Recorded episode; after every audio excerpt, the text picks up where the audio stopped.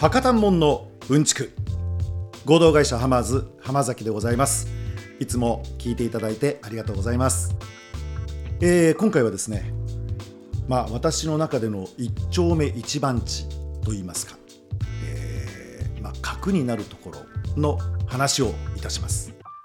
新型コロナワクチンについてです。先に経緯をお話ししますと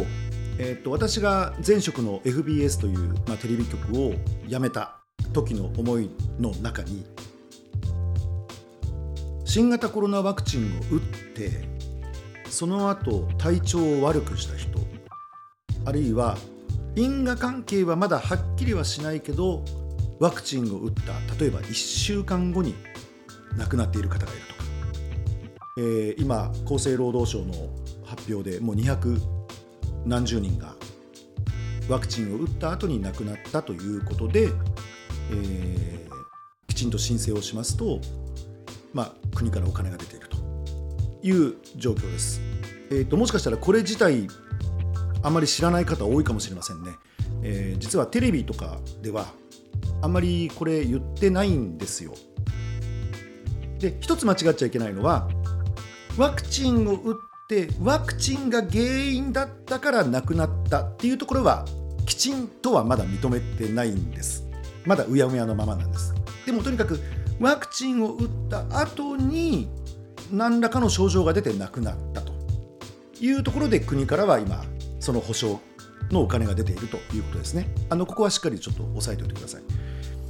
でさっきあのメディアがそういうものは伝えないとお話をしました。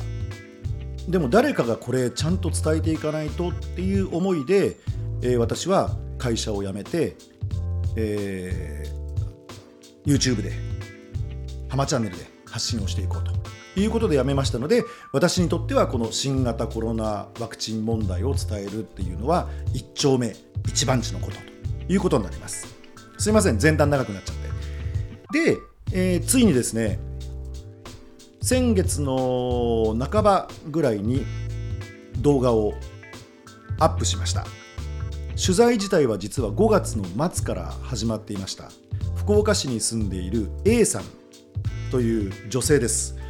この方をずっと取材をしてきたんです。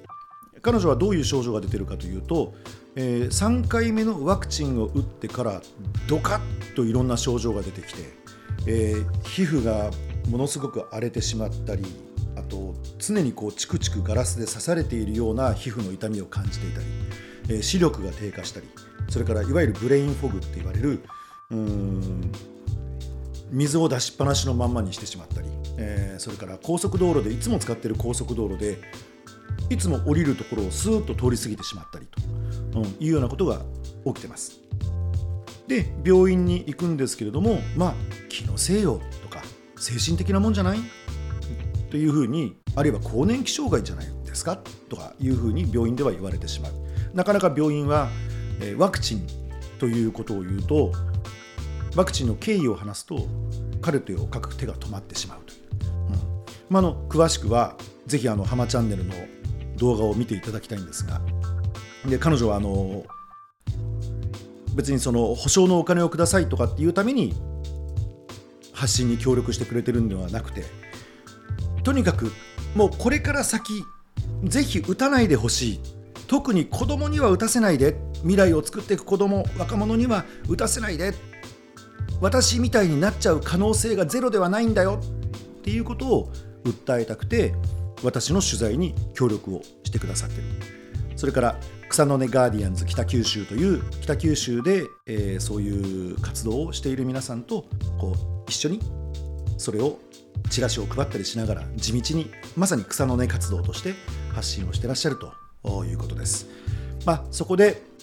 浜チャンネルとしても何かお力になりたいなということで、まあ、34ヶ月取材をさせていただいてようやく発信にたどり着いたこぎつけたということです。でこれがですね本当にありがたいことに今実は9月の末なんですが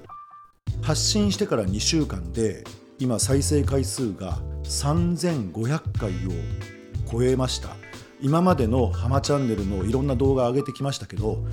もう考えられないぐらいのすごいペースで多くの方の目に触れています。加えてチャンネル登録者登録者数もガクンとこの何日間で100とか200とかっていうペースで増えておりましてこれをありがたいと言ってしまっていいか分かりません。だって人の大変なことを発信してそれで回数が増えて登録者数が増えてるわけですから、えー、私は本当にこう人の、うん、大変なことで自分の数を上げているので、えー、まあ、喜ばしいということはあまり言えないんですが一つあるのはもっともっといっぱいの人に見てもらいたいです。はいあれから1ヶ月ぐらい、え、経とうとしておりますが、あのー、今7回目の接種が引き続き続いている状態です。もう一度皆さん、あのー、考え直してくださいとは言いません。一回立ち止まって「ハマチャンネル」のこの情報を見ていただいてさあもう死亡率も重症化率っていうのもぐーんと下がっているこのコロナワクコロナのウイルスのためによくまだはっきり分かっていない薬を体に打つということが果たして本当に必要かどうか。一回立ち止まってその判断をするための材料に私の取材した動画をしていただければと思っております。今日は真面目に語りました浜崎です。ではまた。